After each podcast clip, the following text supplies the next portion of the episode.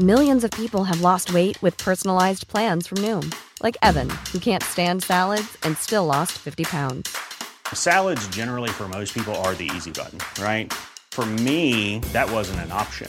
I never really was a salad guy. That's just not who I am. But Noom worked for me. Get your personalized plan today at Noom.com. Real Noom user compensated to provide their story.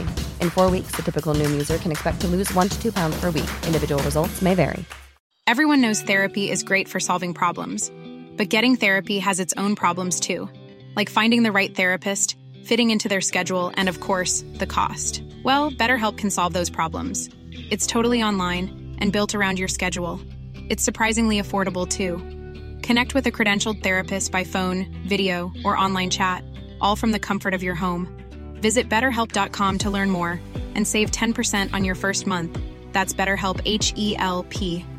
When you're ready to pop the question, the last thing you want to do is second guess the ring. At Bluenile.com, you can design a one of a kind ring with the ease and convenience of shopping online. Choose your diamond and setting. When you find the one, you'll get it delivered right to your door. Go to Bluenile.com and use promo code LISTEN to get $50 off your purchase of $500 or more. That's code LISTEN at Bluenile.com for $50 off your purchase. Bluenile.com code LISTEN. Buenas noches, bienvenidos al Criminalista Nocturno.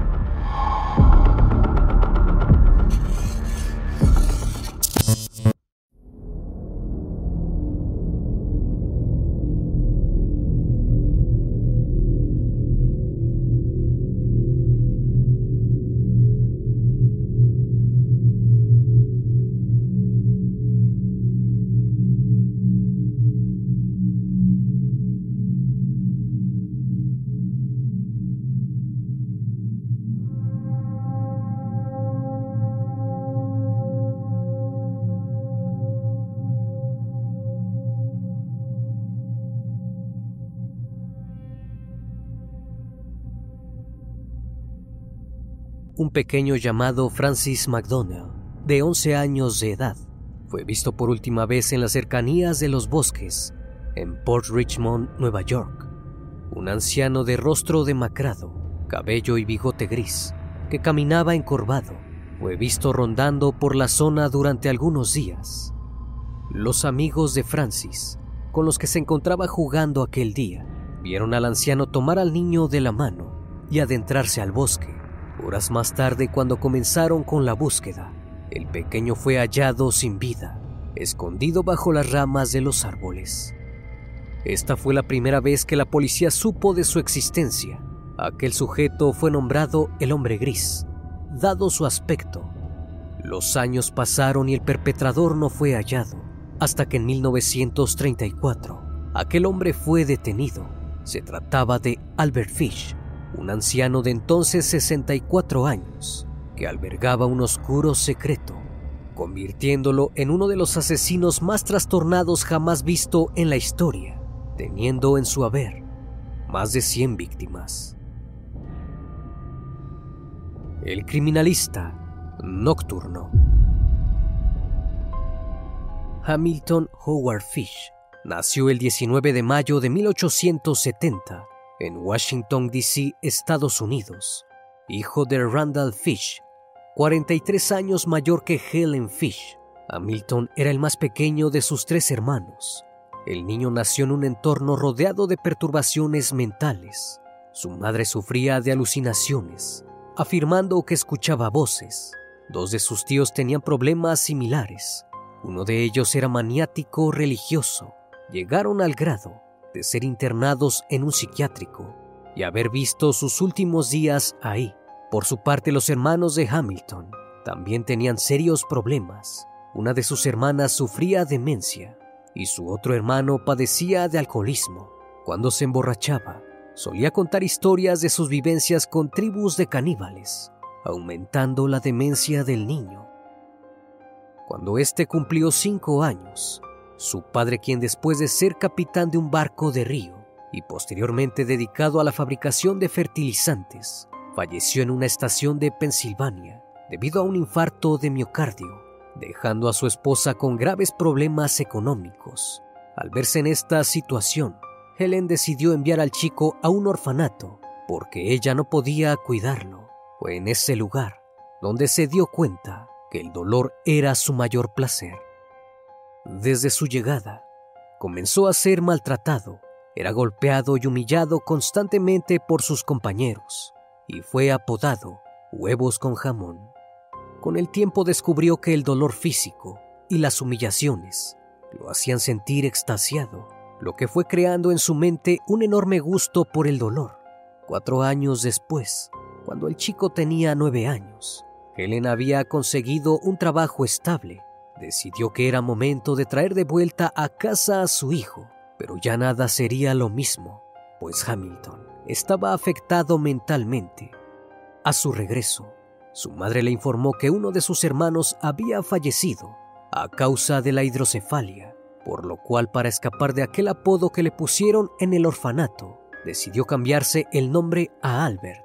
Durante los años posteriores, Fish adquiere una nueva afición, le gustaba coleccionar recortes de prensa donde se hablaba de crímenes, especialmente de casos de canibalismo, con los que se sentía muy identificado. Por otra parte, su comportamiento era muy problemático, con una tendencia por el dolor. En una ocasión sufrió una fuerte caída de un árbol que tuvo como consecuencia que padeciera tartamudez y vértigos frecuentes. Cuando Albert cumplió 12 años, tuvo su primera experiencia en la intimidad con un chico mayor que él. Además descubrió un nuevo placer. Empezó a visitar baños públicos, pues se estimulaba con los olores de aquellos sitios. Pero sin duda lo que más lo excitaba era comer las heces y la orina del retrete. También solía frecuentar las piscinas públicas para poder ver a los hombres con pocas prendas. Con el paso de los días, su mente se iba trastornando cada vez más. En 1890, ya con 20 años, Fish decidió que era tiempo de mudarse solo, así que se fue a vivir a Nueva York, donde lejos de cambiar de hábitos, empeoró. Ahí realizó todo tipo de delitos, desde robo y estafas, hasta ofrecerse a los hombres a cambio de dinero. También practicaba el exhibicionismo y aquí fue donde comenzó a abusar de los menores. Sus ideas eran tan retorcidas que pensaba que la única manera de poder limpiar sus pecados era a través del sacrificio personal, infligiéndose dolor. Así que para solicitar el perdón, él mismo insertaba agujas en su cuerpo, en especial en sus áreas íntimas. También se frotaba con espinas, pero pronto descubrió que esto no era suficiente así que para sentir más dolor prendía bolas de algodón, las cuales insertaba en su ano. Aquello lejos de exiliarlo, lo incitaba a hacer cosas peores, pues lograba encontrar una nueva forma de éxtasis. Con el objetivo de ayudar a encaminar su vida, la madre de Albert Fish le buscó una novia nueve años menor que él y acordó arreglar su matrimonio con ella.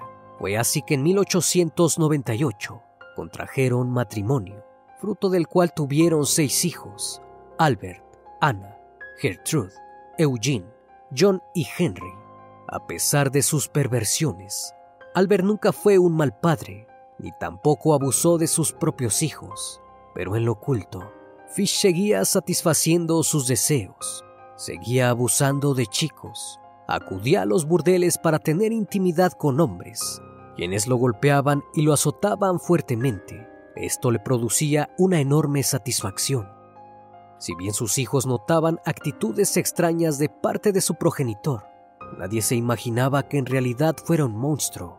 Fish parecía un hombre común y corriente, trabajaba pintando casas, y esto lo aprovechaba para abusar de muchos menores. En 1903 fue arrestado por malversación de fondos, por lo cual fue enviado a la cárcel estatal de Sing Sing, donde pasó un tiempo. Durante su estancia, no dudó en tener intimidad con otros presos, quienes lo azotaban con gran furia. Para 1910, Ya puesto en libertad, intentó atacar a un hombre con discapacidad mental mientras mantenían intimidad. Lo ató y trató de cortarle sus partes íntimas, pero el hombre gritó tanto que no fue capaz de hacerlo y huyó. Cansada de las extrañas actitudes de su esposo, en 1917 su mujer lo abandonó por otro hombre, pero esto solo fue por una semana y regresó. Esto luego de que su amante le propinara una golpiza. Albert la recibió, pero al cabo de unos días descubrió que su mujer estaba alimentando a su amante en el ático de su casa. Enojado por esto, corrió a ambos y esta vez ella se fue para siempre. Fish se quedó al cuidado de sus seis hijos, pero a partir de entonces algo ocurrió en la mente de Albert. Empezó a escuchar voces, supuestamente el apóstol Juan y Dios. Le decían que tenía que realizar sacrificios. Otras veces le decían que él era Jesucristo. En una ocasión se envolvió en una alfombra, porque así se lo ordenaron, aunque nunca dijo con qué propósito. Producto de su desorden mental, acuchilló a un chico afroamericano en Maryland, Estados Unidos, y en ocasiones afirmaba ver un gato negro al que perseguía por toda la casa. Si bien Albert Fish era un buen padre, en esos años su mente retorcida le comenzó a cobrar factura, pues en ocasiones utilizaba a sus hijos para que lo golpearan con una tabla de madera con clavos y así provocarse placer. Siete años después, ocurriría su primer crimen. El 14 de julio de 1924, Francis McDonnell, de 8 años de edad, estaba jugando con sus amigos y su hermano en el bosque, cuando un misterioso anciano de bigote gris se lo llevó. Los pequeños solo lo vieron caminar hacia el bosque con el anciano. Minutos más tarde, cuando el hermano de Francis llegó a casa, su madre le preguntó por su hermano y éste le dijo lo que vio. Pronto comenzaron a buscarlo por el perímetro, pero no lograron hallarlo. Fue entonces que su familia decidió reportar su desaparición. La madre del pequeño recordó que ese día vio a un anciano frágil y canoso, con ropa más grande que su talla, que caminaba solo por la calle murmurando para sí mismo. Aquello le resultó incómodo, pero no advirtió a sus hijos. Poco después de la denuncia, se llevó a cabo una búsqueda organizada, donde participaron las autoridades y los vecinos de la localidad. Algunas personas del vecindario afirmaron que habían visto a aquel anciano rondar por las cercanías del bosque. A partir de ese momento, recibió el apodo del hombre gris. La búsqueda se extendió y al cabo de unas horas encontraron el cuerpo del chico debajo de unas ramas al interior del bosque. A simple vista se veía que lo habían golpeado brutalmente y lo habían herido en sus partes íntimas. La necropsia confirmó que lo habían intentado castrar y lo habían estrangulado. Aquello sin duda no pudo ser producto de un anciano, pues la fuerza que se aplicó para agredirlo era bastante. La búsqueda del hombre gris comenzó, pero Millions of people have lost weight with personalized plans from Noom, like Evan, who can't stand salads and still lost 50 pounds. Salads, generally, for most people, are the easy button, right? For me, that wasn't an option. I never really was a salad guy. That's just not who I am. But Noom worked for me. Get your personalized plan today at Noom.com. Real Noom user compensated to provide their story. In four weeks, the typical Noom user can expect to lose one to two pounds per week. Individual results may vary. Hey, it's Ryan Reynolds, and I'm here with Keith, co star of my upcoming film, If, only in theaters, May 17th. Do you want to tell people the big news? All right, I'll do it. Sign up now and you'll get unlimited for $15 a month in six months of Paramount Plus Essential Plan on us. Mintmobile.com slash switch. Upfront payment of $45 equivalent to $15 per month. Unlimited over 40 gigabytes per month. Face lower speeds. Videos at 480p. Active Mint customers by 531.24 get six months of Paramount Plus Essential Plan. Auto renews after six months. Offer ends May 31st, 2024. Separate Paramount Plus registration required. Terms and conditions apply if rated PG. a pesar de los esfuerzos por localizarlo, a través de la descripción, no funcionó y el crimen quedó impune. La siguiente víctima fue Billy Gaffney, de cuatro años de edad, quien en 1927 fue reportado como desaparecido en Brooklyn. El 11 de febrero de ese año, Billy se encontraba jugando en el patio de su casa con su amigo de tres años. Ambos chicos desaparecieron pero el amigo fue encontrado en el tejado del edificio de apartamentos. Cuando le preguntaron qué había pasado con Gaffney, el pequeño solo atinó a decir, el coco se lo llevó. Un testigo que era conductor de un tranvía vio a un hombre delgado, de cabello y bigote gris, tratando de calmar a un niño sentado en el transporte. El pequeño lloraba y pedía ver a su madre.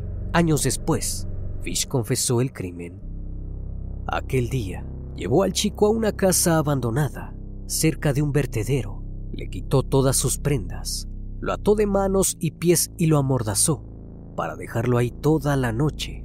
A la mañana siguiente, regresó al lugar con un látigo hecho por él y lo golpeó hasta que falleció. Seccionó su rostro, extrajo los ojos y lo cortó en partes. Mientras hacía eso, bebía su sangre sin el más mínimo remordimiento. Separó las partes que más le agradaban y las restantes las puso en sacos grandes llenos de piedras, incluida la cabeza, los cuales arrojó a las zanjas fangosas del lugar. Después del atroz crimen, regresó a casa y preparó el horno para comer su carne. Preparó los ingredientes como si fuese a hacer cualquier guiso y durante cuatro días estuvo alimentándose de su víctima. El cuerpo de Billy nunca fue encontrado, pero aquello sin duda fue catalogado como monstruoso y aterrador. Después del ataque, Albert comenzó a idear una nueva forma de atraer otras víctimas. Es así que el 25 de mayo de 1928, un anuncio clasificado en el periódico llamó su atención. En él, un joven de 18 años llamado Edward Wood manifestaba sus deseos de encontrar trabajo en aquel país. Incluso había agregado su dirección para poder ser contactado, el 406 de la calle 15 Oeste. Edward era un joven fornido que estaba harto de la vida que llevaba y estaba listo para trabajar en el campo y contribuir con los gastos de su familia. Tres días después de haber publicado el anuncio, una nueva oportunidad de laborar se le presentó en casa. La madre del chico, Delia, abrió la puerta y un anciano se presentó como Frank Howard, un granjero de Farmingdale, Nueva York. Aseguró que vio el anuncio en el periódico y le daría empleo al chico. En ese momento, Edward no se encontraba, así que mandó a una de sus hijas a buscar a su hermano, que estaba en la casa de un amigo. Mientras el joven regresaba a casa, aquel anciano de cabello y bigote gris, de apariencia amable, le contó que durante años se había ganado la vida como decorador de interiores en la ciudad y luego de retirarse, compró una granja que resultó ser muy exitosa. También le mencionó que su esposa lo había abandonado hacía más de una década y le había dejado criar solo a sus seis hijos. Aquel anciano parecía muy convincente con sus palabras lo que la familia Bott no sabía era que se trataba de Albert Fish. En un principio, el plan era llevarse a Edward, pero cuando éste regresó de la casa de su amigo, vio su gran tamaño y fuerza, así que ideó un mejor plan. Le hizo creer que le pagaría 15 dólares por semana y el chico aceptó con gran entusiasmo. Después del encuentro, Fish acordó que regresaría por él el sábado 2 de junio se suponía que sería el gran día, pero el señor Howard no apareció. En cambio, Edward recibió una nota escrita a mano del señor Howard, diciendo que se había retrasado y que llamaría por la mañana, que por favor lo disculpara. A la mañana siguiente, el señor Howard llegó a la casa de los Wood con fresas y requesón fresco. Le dijo a la familia que esos productos venían directamente de su finca. Delia en agradecimiento al anciano le dijo que se quedara a almorzar. Aquel día el padre de Edward aún no se encontraba en casa, así que tuvo la oportunidad de conocer al nuevo empleador de su hijo. La primera impresión que tuvo es que era un anciano amable y muy educado, además de sencillo. Albert Fish platicó con la familia durante unos minutos acerca de sus grandes tierras de cultivo y su exitosa granja. Una vez que se sentaron a almorzar, la puerta se abrió y apareció una encantadora niña de 10 años. Se trataba de Grace Budd, quien estaba tarareando una canción. Sus enormes ojos marrones y cabello castaño oscuro contrastaban con su piel pálida y labios rosados. Aquello de inmediato llamó la atención de Fish. De pronto sacó un enorme fajo de billetes y monedas y le pidió a la pequeña Grace que los contara. Los bots se quedaron asombrados con la gran cantidad que llevaba el anciano, así que no dudaron en que a Edward le iría bien. Después de eso, Albert se levantó y prometió volver más tarde por Edward y uno de sus amigos, a quien también le daría trabajo. Pero antes de cruzar la puerta, invitó a Grace a una fiesta de cumpleaños de su sobrina. Les dijo a sus padres que cuidaría bien de ella y que la traería a casa antes de las nueve de la noche. Delia no estaba tan segura de dejarla ir, pero su esposo la convenció de que sería buena idea que la niña fuera a la fiesta. Además, aquel amable anciano cuidaría de ella. La pequeña se puso su abrigo y se fue con Albert Fish.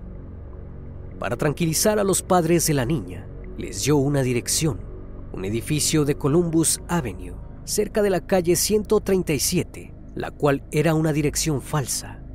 Cuando llegó la noche y Grace no regresaba a casa, sus padres comenzaron a preocuparse. Decidieron esperar un poco, pero las horas pasaron y no había señal alguna de su hija, así que decidieron ir a la dirección que el señor Howard les había dado, pero al llegar se percataron que la numeración solo daba hasta el 110, por lo cual se preocuparon aún más. Después de esto, decidieron dar aviso a la policía y al día siguiente repartieron miles de volantes. Aún así, la pequeña no apareció por ningún lado. Los padres de Grace dijeron a la policía que un granjero llamado Howard se había presentado a la puerta de su casa para ofrecerle un empleo a su hijo, quien había estado buscando trabajo. El día anterior había acudido a la casa con algunos presentes para hablar con su hijo Edward, pero antes de irse invitó a su hija Grace a un cumpleaños de su sobrina. Lo único que tenían de él era una carta que les había mandado días antes, pero cuando los Booth procedieron a buscar la emisiva, no la encontraron por ningún lado. De alguna forma, Albert Fish se las había arreglado para no dejar ningún rastro. Con esta información, iniciaron la investigación. Rápidamente procedieron a buscar a un granjero de nombre Howard en Farmingdale, Long Island, que encajara con la descripción del sospechoso. Pronto la policía descubrió que no existía ningún señor Howard y que todo había sido inventado. Posteriormente acudieron a las oficinas de donde se había enviado la carta. Eran las oficinas de Western Union, en Manhattan. Por fortuna habían guardado una copia del manuscrito del sospechoso. A su vez, descubrieron que el requesón que había llevado aquel día a la familia lo había comprado a un vendedor ambulante a unas cuadras de las oficinas donde envió la carta. Ninguna de las personas que interactuaron con el sujeto podrían dar una descripción exacta del hombre y las investigaciones pronto se estancaron.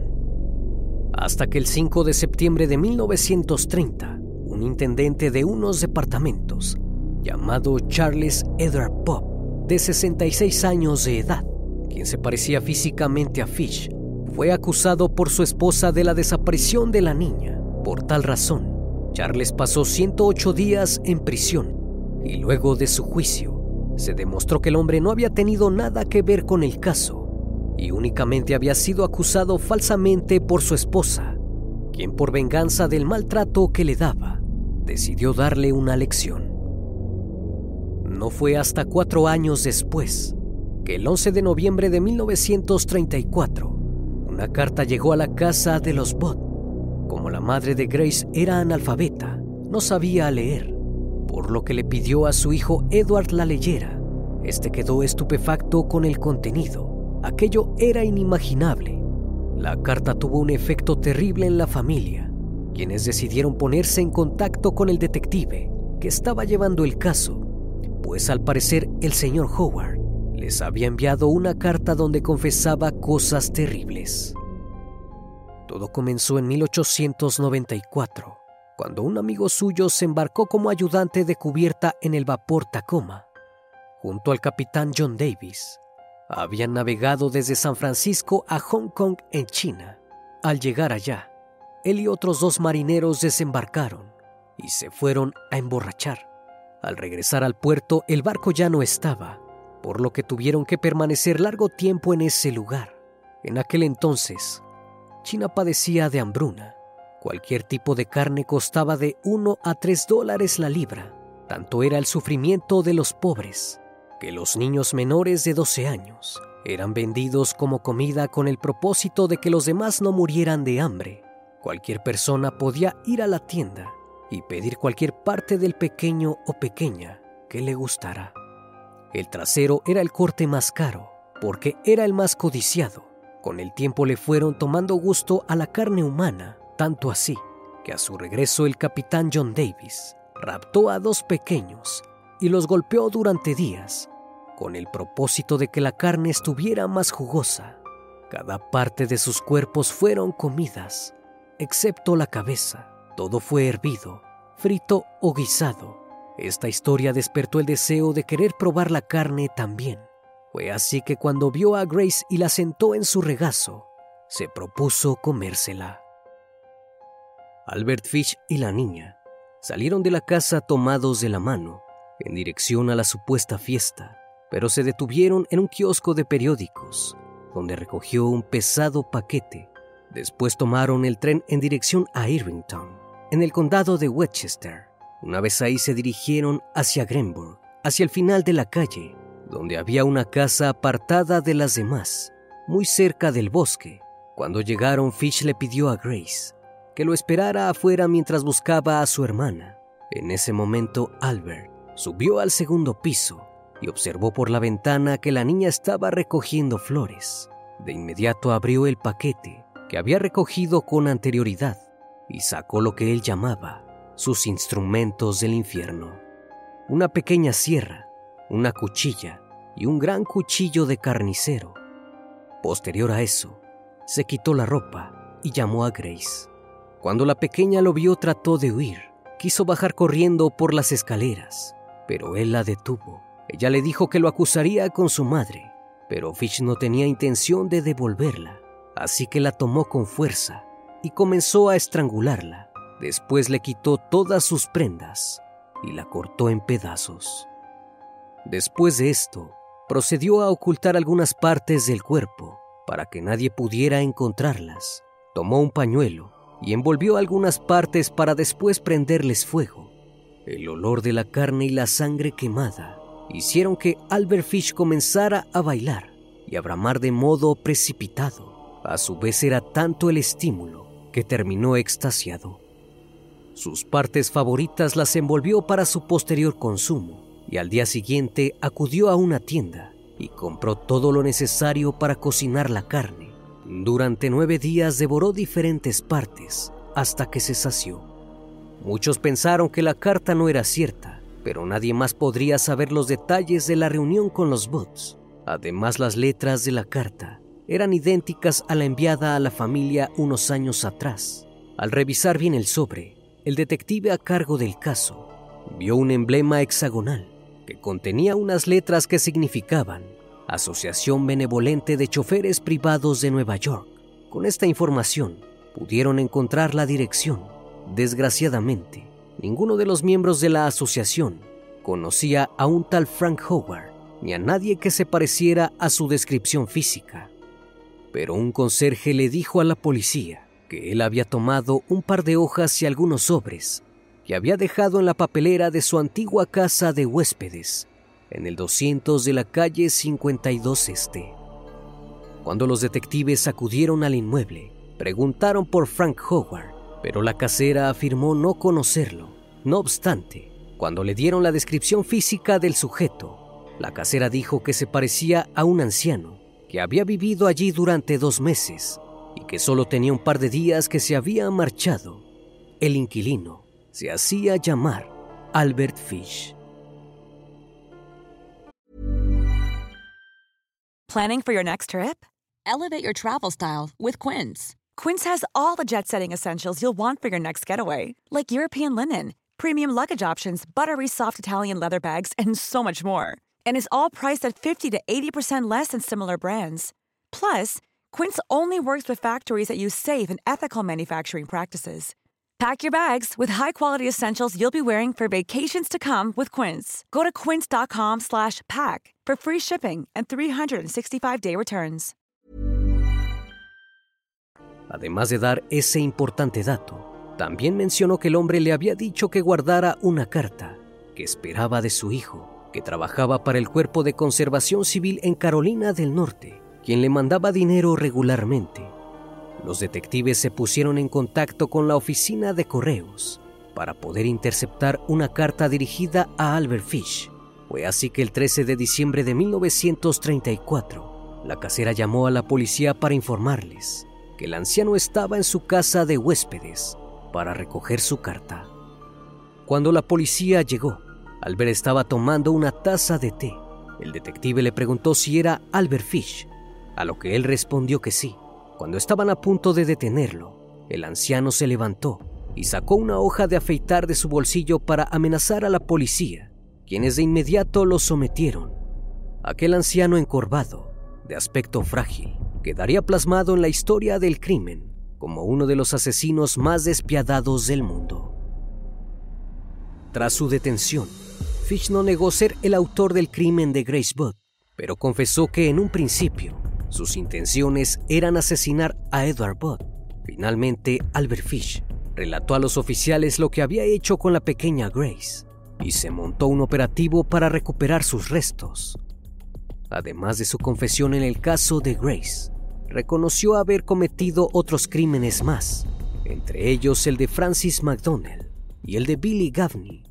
La mayoría de las víctimas de Fish procedían de los lugares más pobres de la población sobre todo fueron niños afroamericanos, los cuales según su percepción, las autoridades se preocupaban poco por su desaparición. En total, el llamado hombre gris confesó haber agredido a más de 100 niños, por lo que también se tenía la sospecha de que era el asesino que apodaban el vampiro de Brooklyn. Las víctimas eran Jetta Abramutz, una niña de 12 años, asesinada en 1927 Mary Helen O'Connor, de 16 años, asesinada en 1932, y Benjamin Collins, de 17, ultimado también en aquel año.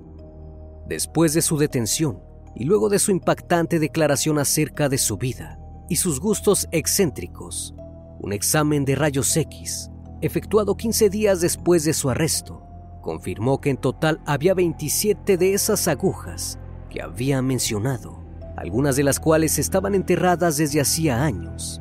Varias se hallaban en zonas muy peligrosas para la salud de Fish, cerca del corazón, del recto o de la vejiga. Asimismo, Albert Fish fue sometido a diversos exámenes psicológicos, pues la perversión de este hombre era demasiada. Se dijo que no existía ninguna perversión conocida que este hombre no practicara. Uno de los mejores psiquiatras de Norteamérica, el Dr. Wehrman, mencionó que este caso era uno de los casos de perversión íntima más desarrollados en toda la literatura de la psicología anormal, pues los informes psiquiátricos señalaron que Fish tenía diversos trastornos parafílicos, entre ellos el masoquismo, la coprofagia, sadismo, canibalismo, por solo mencionar algunos de más de una decena de trastornos que este sujeto presentaba. Fish declaró que siempre tuvo el deseo de infligir dolor a los demás y que los demás le infligieran dolor. Siempre parecía disfrutar de todo lo que dolía. La conclusión de algunos psiquiatras es que Albert Fish estaba desquiciado. En pocas palabras, el hombre era un demente. Lo diagnosticaron con psicosis paranoide. No obstante, a pesar de haber sido diagnosticado como psicótico, no se certificó su locura. El juicio de Albert Fish dio inicio el 11 de marzo de 1935 en Nueva York, el cual tuvo una duración de 10 días, convirtiéndose en el juicio más impactante de aquella ciudad en aquellos tiempos. Para defenderse, Albert Fish alegó locura, asegurando que escuchaba voces de Dios que le ordenaban asesinar. Era un maniático religioso que se castigaba con látigos y golpes hasta ensangrentar su rostro y espalda mientras gritaba frases de la Biblia o delirios místicos sobre Cristo. A veces se levantaba y gritaba que era Jesucristo. Estaba obsesionado con el pasaje bíblico del sacrificio de Abraham y su hijo. Fish decía que los crímenes que cometió no estaban mal. De otro modo, hubiese bajado un ángel y lo hubiese detenido. Así como ocurrió con Abraham cuando iba a sacrificar a su hijo. Algunas veces durante las noches de luna llena, sufría de crisis que solo calmaba devorando pedazos de carne cruda y ensangrentada. Durante el juicio también se dieron a conocer los numerosos castigos a los que el mismo Fish se sometía, pues sus hijos habían sido testigos de muchos de ellos. Incluso los hacía partícipe a ellos y a sus nietos. Una de ellas, Mary Nichols, dijo que desde los 12 años, Albert se desvestía completamente, dejándose solo unos calzoncillos marrones, y los hacía jugar a adivinar números. Luego se ponía a cuatro patas en el centro de la habitación y les daba un bastón. Con los dedos debían enseñar una cifra, entre 1 y 10, y si él no la adivinaba, lo golpeaban con el bastón la cifra que no adivinó. También se mencionó otro juego, que le llamaban el saco de patatas. En él, Fish les hacía que subieran a su espalda y luego se deslizaban arañándole con las uñas. Cuando terminaba el juego, tenía la espalda completamente roja. Incluso dijo que en una ocasión quiso realizar el mismo juego, pero metiéndose agujas debajo de las uñas. Todo esto lo realizaban cada noche y casi siempre en presencia de su madre. La defensa de Fish alegó que Albert estaba completamente loco, tenía una personalidad introvertida y extremadamente infantil. Su estructura mental era anormal, presentando psicosis paranoide, debido a que Fish sufría de delirios y particularmente estaba tan confundido acerca de las cuestiones del castigo, el pecado, la expiación, la religión, la tortura y el autocastigo. Tenía un conocimiento pervertido, distorsionado, que no distinguía el bien del mal. Pero la contraparte aseguró que Albert Fish si bien era un demente, estaba totalmente cuerdo. Todo lo que hacía lo disfrutaba, porque era su manera de producirse placer, no mostrando ningún respeto por la vida humana. En total, el hombre gris aseguró que asesinó por lo menos a 15 pequeños y mutiló a otros 100. Al final el jurado lo declaró apto para ser juzgado y fue sentenciado a la pena de muerte. Albert Fish fue condenado a la silla eléctrica siendo ejecutado el 16 de enero de 1936. Su ingreso a la cámara se registró a las 11.06 de la noche. Se sentó en la silla eléctrica y ayudó a los guardias a colocarle los electrodos en las piernas. Mientras hacía eso mencionó, ¿qué emoción será si tengo que perecer en la silla eléctrica? Será la emoción suprema, la única que no he probado. Tres minutos después se conectó a la corriente y la primera descarga no funcionó debido a las agujas que había en el cuerpo de Fish, pero la segunda descarga terminó con la vida del hombre más perverso y demente que jamás se haya visto.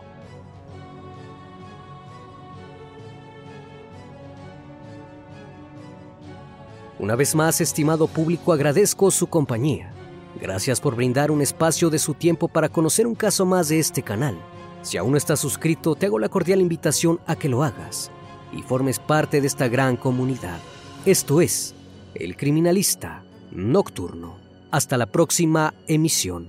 Buenas noches.